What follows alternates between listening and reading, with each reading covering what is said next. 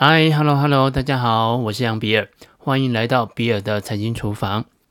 好，我们今天要跟各位谈的这个题目啊，可能乍听之下呢，你会觉得说，呃，是不是错频了哈？那我们不是一个理财的节目吗？那为什么我们会讨论这个数位人民币哈？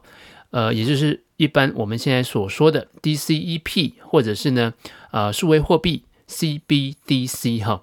那想到啊，数位货币或者是虚拟货币啊，你可能呢就会马上啊联想到呃像比特币啊，或者是以太币啊。那这个好像是科技类的主题哈，但是啊，其实你不要忘记，货币啊其实是人类啊金融活动的最小的颗粒、最小的单位。那不论呢你是想要讨论啊这个利率啊，好，或者是企业上市啊，包含了这个。呃，筹资的这个活动啊，或者是呢做信用或者是贷款，那你是不可能脱离货币的这个五指山的哈。二零一九年的六月份呢，其实市场上啊发生了一件震惊全球央行的事件，而且呢很有可能在未来一段时间呢，它会影响到全球的每一个人。那这个啊就是 Facebook 脸书啊，它发布了它的数位货币 Libra 的这个白皮书。早在二零一四年的时候呢，这个当时的中国人民银行的行长啊周小川就已经啊成立了法定数位货币的专门的研究小组，来论证发行数位人民币的这个可行性哈。但是啊，无疑啊，这个 Libra 的这个白皮书的发布啊，加速了数位人民币的这个进程。七月份的时候呢，中国的国务院啊就火速的批准了人行啊要研发数位货币的这个计划。二零二零年的三月二十五号啊，当全球都还在为了新冠病毒的疫情啊在焦头烂额之际呢，呃，中国人行已经宣布了它完成了数位化人民币 DCEP 的基本功能的开发，同时呢，很快会在苏州等地啊开始试办。那有关呢、中国人民银行的这个数位人民币的技术讨论呢，当然我也不是专家哈，所以呢。呃，如果各位有兴趣的话呢，你可以自己啊上网去找一些相关的资料来读一读。今天我们的节目啊，我将集中来讨论啊这个 DCEP 在未来在货币上它所扮演的角色，以及呢它会对于我们的未来的金融环境啊造成什么样子的影响。就目前人民银行啊所公布的这个资料上面来显示啊，人行啊所发行的数位货币主要是对 M 零来做一些替代哈，也就是现金的意思。那我们呢先解释一下什么叫做 M 零哈，这个 M 呢表示是 money supply，是我们经济学当中啊讨论到货币供给量的。这个的时候呢，一定会谈到的一个重要指标。当我们在新闻媒体上面呢看到说呢，诶，这个中央银行印钞救市的时候啊，所说的这个印钞的活动，基本上啊就属于这个货币供给的这个范围里面。那货币供给呢，可以按照货币的流动性的强或弱呢，划分成不同的层次。在台湾呢，中央银行啊也将这个货币的供给的指标啊分成了下面呢我们会谈到了三个层次。那第一个层次啊叫做这个 M1A，M1A 的定义啊就是由 M 零，这个 M 零就是通货净额，也就是啊一般大众手中所握有的这个呃通货啊，包含呃现钞啊、纸币、硬币等等，再加上支票存款以及呢活期存款啊这个。M 零加上支票存款加上活期存款就是 M1A，那 M one B 啊就是 M one A 再加上活期储蓄存款。好，那为什么会有这个差别呢？因为目前呢只有个人跟非盈利团体啊可以开立储蓄存款账户哈，那法人是不能开立的。好，接下来下一个层次呢叫 M two，M two 就是 M one B 加上准货币。那准货币啊，其实啊就是一些变现性比较差的这个货币性资产啊，包含了定期存款啊、外汇存款、邮政储金等等。那这些呢，因为它的流动性呢稍微差一点点，所以我们称它为准货币。好，所以从 M 零到 M one A，M one B 到 M two 啊。你可以发现呢，这个数字越小呢，代表这个流动性就越好。因此啊，M 零就是流通在这个银行体系以外的这个现金。想象一下，是吧？如果呢，你从这个银行的 ATM 提款机啊，呃，来做这个取款的动作的话呢，那你做的这个动作啊，就会影响到市场上的 M 零。好，M one 我们又称为这个叫做狭义货币，那 M two 啊，啊、又称为这个广义的货币。好，你可能会觉得 M1 跟 M2 啊，可能跟你也没什么关系。但是如果你有操作台股的话呢，在台股的操作上面呢，当 M1B 的年增率啊往上超越了 M2 的时候啊，或者是说所谓的黄金交叉的时候呢，代表了这个资金呢正在从定期性的存款流向啊活期性的存款，那资金的流向啊是往股市方向走的。这个时候啊，其实股价比较容易涨。那相反的，当 M1B 的年增率往下，然后呢低于 M2 的时候啊，又称为死亡交叉，也就是啊资金从股票市场当中流出。那换句话说呢，股价的表现呢、通常都会比较差的。在过去的五年里面呢，台湾基本上是处于啊 M1B 大于 M two 的一个状态，所以你也可以从这个地方啊发现呢，啊确实台股的表现呢，在过去的五年里面，它是非常强劲的。好啊，我们话说回来哈，这个数位人民币的 M 零啊，其实它也是央行的负债。那 M 零的这个 DCEP 的价值啊，是由央行来做担保的，因此呢，它具有无限法偿性。好，这个是一个专有名词的，但意思就是说呢，你每次的支付的这个数额是不受限制的，而且任何人都不可以拒绝接受。它它跟呢这个纸钞有一样的效用。哈，所以有时候啊，你会在新闻上面看到说呢，诶，这个候选人呐，想要整这个中选会哈，所以呢，就带了两个麻袋的一块钱去缴这个选举的保证金。那中选会啊，也必须收下。好，那原因呢，就是因为这个纸币啊，或者是硬币啊，具备有无限法偿的这种特性。那为什么要发行数位人民币呢？主要啊，想要克服 M 零的货币的三个主要的问题。第一个呢，这个现有的 M 零现金的这个匿名性啊，存在着可能会有洗钱或者是资助恐怖主义的这个啊风险，因为基本上你是没有办法查到这个现金是由什么地方流到什么地方去的哈。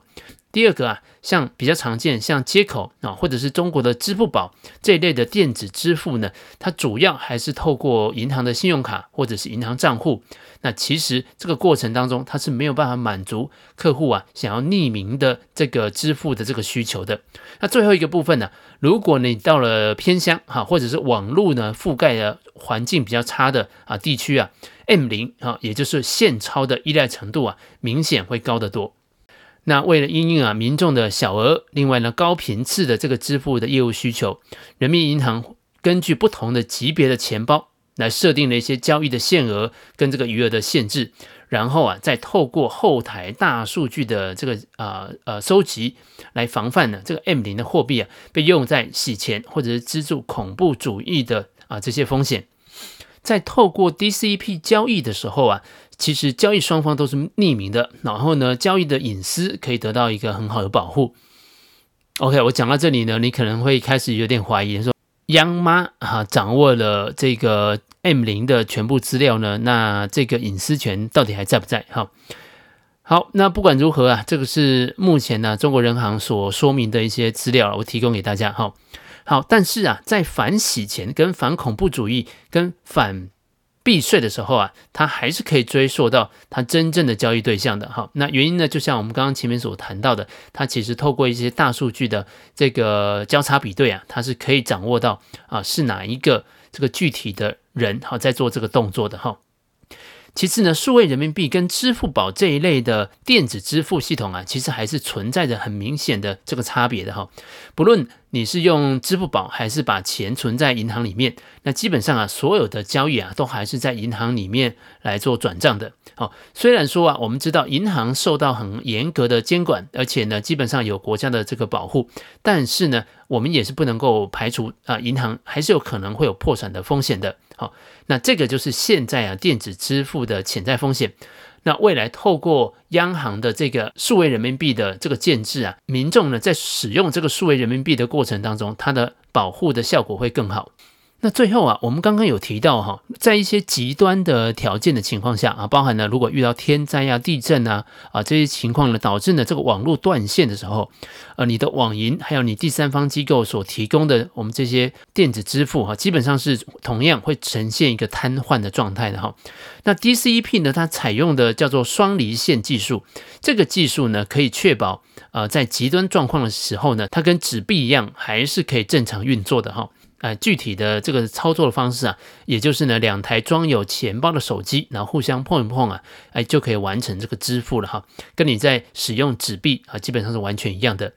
那我们以搭飞机为例啊，那如果呢，我们在搭乘廉价航空的时候啊，呃，本身没有买这个飞机餐啊，或者是饮料的时候，那、呃、可是这个时候，如果你想要在啊、呃、空中飞行的时候，你来做支付的话呢，那空中的飞机啊，也是一种极端。环境哈，因为它本身是没有网络的，那所以呢，你所有的移动支付基本上都是无效的。但是这个时候，你的 DCEP 啊，其实是可以完成支付的。好，另外啊，DCEP 也为了未来啊实施所谓的非常态的货币政策，那创造了一些可能的这个条件。